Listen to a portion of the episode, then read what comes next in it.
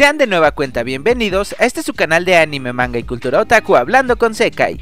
El día de hoy, como saben, pues estoy bastante contento, bastante alegre y emocionado con los nuevos proyectos que se vienen. Antes de comenzar, les recuerdo que me pueden seguir por todas mis redes sociales, desde Facebook, Twitter e Instagram, además de que pueden seguir todos estos temas a través de Spotify. Y justo les tengo una noticia por así decirlo, y es que pronto va a haber contenido exclusivo para Spotify, ¿vale? Para quienes no me sigan por allá, ya se los estaré avisando en el video donde lo suba. Pero pues bueno, y de igual manera me gustaría saber en qué red les gustarían los streams, ya sea en Facebook, en Twitch o en YouTube. Eh, los veo en los comentarios. Y pues bueno, ya sin alargarme todavía más, ahora sí, ¿a qué me refiero con el tema del día de hoy sobre la profanación de lo puro? Y es que en cuanto a la cultura otaku, hay dos conceptos que son bastante puros para muchas personas, pero al parecer últimamente a la gente le encanta profanarlos. Así que vamos a hablar sobre esto, y sin alargarme más, pues ponte los audífonos y comencemos con el tema del día de hoy. Para comenzar a hablar sobre este tema, como les mencionaba, hay dos conceptos puros en Japón que quiero tratar únicamente en este video, ¿no? No son relacionados a la religión, sino como les digo a la cultura otaku.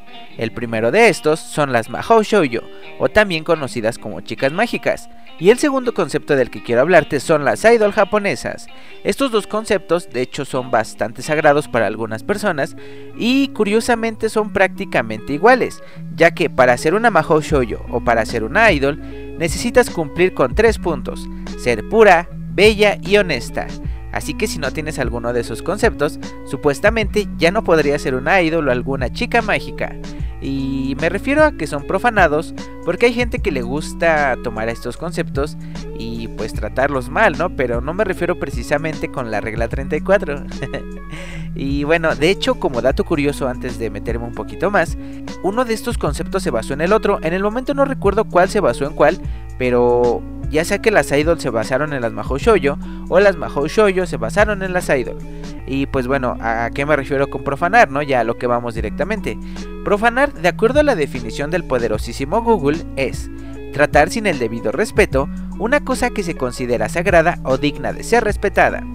Y justamente a eso me dirijo. Como les he mencionado pues apenas hace unos momentos, estos conceptos son sagrados para algunas personas. Y como sabemos también, pues estar en contra de lo sagrado es algo que le gusta a mucha gente. Algunos por creerse edgys, algunos por perversión, pues cada quien tiene sus gustos, ¿no? Y bueno, eh, aunque no lo crean, estos conceptos se han profanado demasiado. Primero vamos a hablar sobre las chicas mágicas y después las idol, ¿vale? En cuanto a las chicas mágicas, estas existen desde hace muchísimo tiempo. Por ejemplo, tenemos a Sailor Moon, tenemos a Sakura Card Captors, eh, hay muchísimos ejemplos más bastante antiguos y todas básicamente pues son chicas puras, bellas y honestas que usan magia demasiado tierna para vencer al mal de este mundo, ¿no? Que normalmente igual es un mal algo kawaii, pero a final de cuentas pues lo terminan venciendo, todo es amor, todo es amistad, inclusive todo es bastante dulce, como el caso de Doremi, pero bueno, entonces, ¿qué pasa?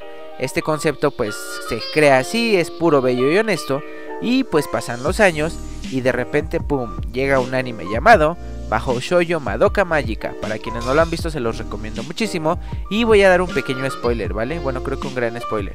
El chiste es que este anime, para quienes no lo hayan visto, nos relata la historia de Madoka, como este ser llamado Kyubei le ofrece cumplirle cualquier deseo a Madoka, pero a cambio ella tiene que aceptar en convertirse en una chica mágica y asesinar a brujas.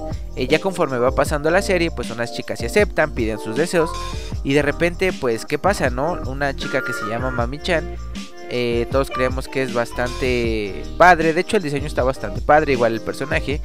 Y así tan sorprendente como el personaje muere de un momento a otro, una de estas brujas se come su cabeza. Entonces, pues al tratarse de un anime de chicas mágicas y en esos tiempos no ver chicas mágicas con sangre o pues sí, al grado de morirse, eh, impresionó demasiado a la gente, al punto de que Madoka pues inmediatamente se convirtió en un anime sumamente popular y mientras más pasaba más oscuro se volvía este, al punto de que inclusive entre las mismas bajo shoujo pues se querían matar, ¿no? Y pues qué pasa, pues se transcurre todavía más la historia y pues resulta que las brujas que estas chicas mataban eran otras chicas mágicas que cuando se les acababa su magia se convertían en brujas. Es decir, que ya no tenían vuelta atrás, eh, se iban a convertir algún día en bruja. Y pues para seguir siendo chicas mágicas tenían que matar a otras chicas que ya se habían convertido en brujas. Algo bastante oscuro, pero realmente bastante entretenido. Entonces, aunque mucha gente no le gustó, porque justamente trajo esta profanación al concepto de las Mahou a final de cuentas lo que vende vende, ¿no? Y pues desde que salió Madoka, cambió todo el mundo de las Mahou Shoujo, al punto de que actualmente es más sencillo que un anime nuevo, un anime de chicas mágicas que se torna oscuro, a un anime de chicas mágicas que sigue su concepto de ser bastante tierno y lindo, ¿no? Por ejemplo, tenemos a Mahou Shoujo of the End, a Mahou Shoujo Ikusei Keikaku y pues hay muchos otros que si quieren luego se los recomiendo. Y de hecho, como pueden ver, pues esta fue la primera gran profanación de el concepto de las chicas mágicas en la cultura otaku. Díganme ustedes qué opinan, eh, qué chicas mágicas prefieren, si las oscuras o las tiernas y lindas.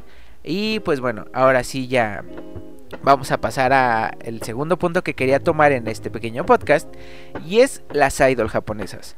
Eh, como saben, pues las idol son un ejemplo de vida para las chicas japonesas, así que tienen que tener un cierta manera de un código de comportamiento, no pueden pues hacer cosas que se vean mal vistas por la sociedad japonesa.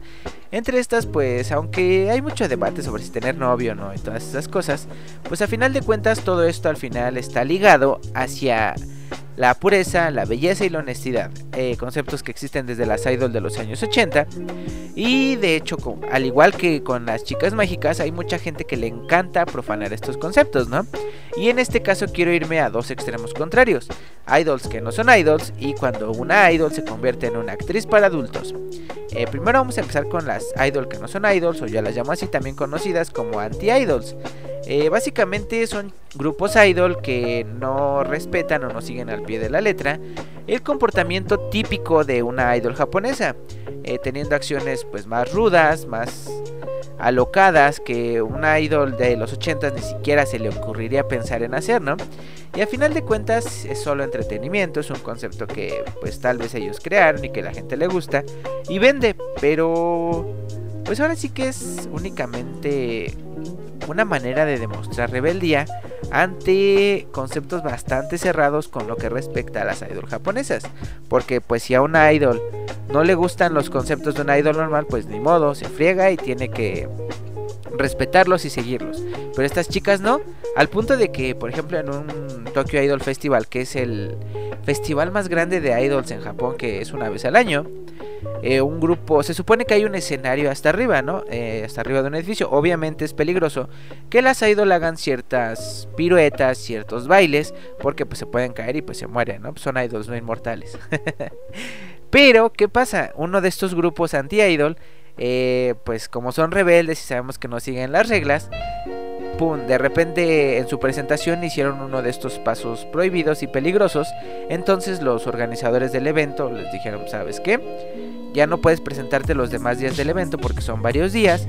Así que pues lo siento mucho, pues para afuera, ¿no? Ya no puedes ajá, ya no vas a ser bienvenida en este tipo de eventos. Entonces estas chicas, como les digo, son anti-idols y son rebeldes, tuvieron una idea bastante creativa y que personalmente me parece pues un tanto genial, ¿no? Hicieron un concierto gratis justo afuera del evento, entonces sus fans pues no sabían si entrar al evento, quedarse con ellas y fue algo como una rebeldía hacia este evento que pues es muy respetado por las idols japonesas normales por así decirlo, ¿no? Las típicas. Eh, como les digo pues al final es gente que le gusta un poquito más la rebeldía, las chicas rebeldes, las chicas que son más rudas.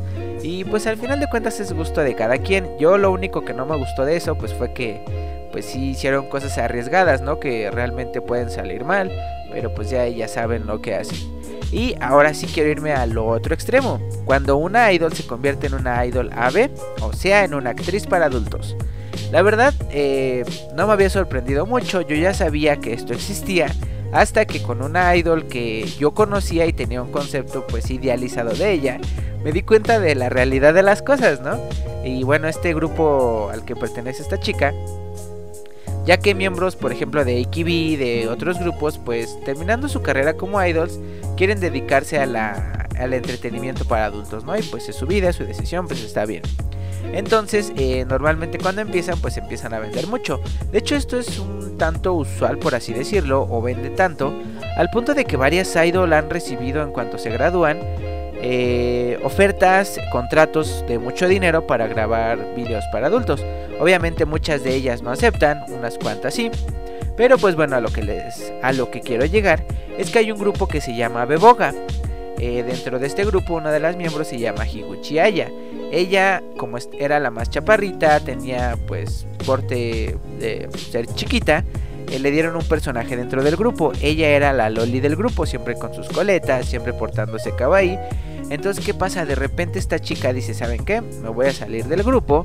Y oh sorpresa, pues resulta que ella se salió para convertirse en una actriz para adultos. Eh, realmente me sorprendió mucho porque te crean una imagen bastante inocente, bastante pura de ella. Y de repente pues resulta que no, que esta chica pues estaba dispuesta a todo. Y de hecho yo dejé de seguir ese grupo un tiempo hasta que una persona me preguntó, oye pues no sabes qué pasó con esta chica. Y de repente me puse a buscar su nombre y pues me salieron puras escenas ahí medio subidas de tono. Y dije, ahora, ahora, ahora, ¿qué pasó aquí, no? y ya fue como descubrí que ella se convirtió en una actriz para adultos.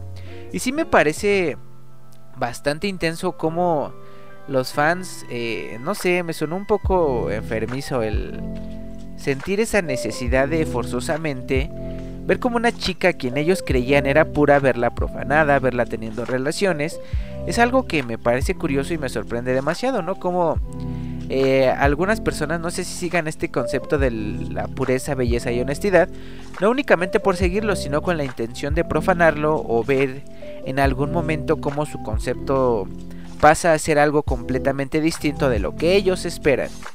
Eh, personalmente, pues solamente me parece curioso. Eh, como les digo, cada quien tiene sus gustos. Si te gustan las anti-idol, si te gustan las mejor normales, las oscuras. Si te gustan las idol normales o si te gustan las actrices para adultos, ¿no? Y pues bueno, chicos, creo que esto sería todo por el día de hoy. Ustedes díganme qué opinan sobre estos conceptos profanados. Eh, ¿Les gusta que los profanen? ¿No les gusta que los profanen? ¿Qué opinan de todo esto? Y pues por el momento me despido, ¿vale? Les recuerdo también que si quieren algún tema pueden seguírmelo dejando en los comentarios, los estoy leyendo. Ya estoy retomando los proyectos que tengo por acá. Y me despido por el día de hoy, espero que tengan un día bastante contento, bastante alegre. Sigue echando muchas ganas porque ya está bastante cerca la Navidad y pues seguimos aquí, ¿ok? si el mundo no lo cambiamos nosotros, pues entonces ¿quién? Así que échale ganas, sonríe porque tienes una sonrisa muy bonita, estoy seguro.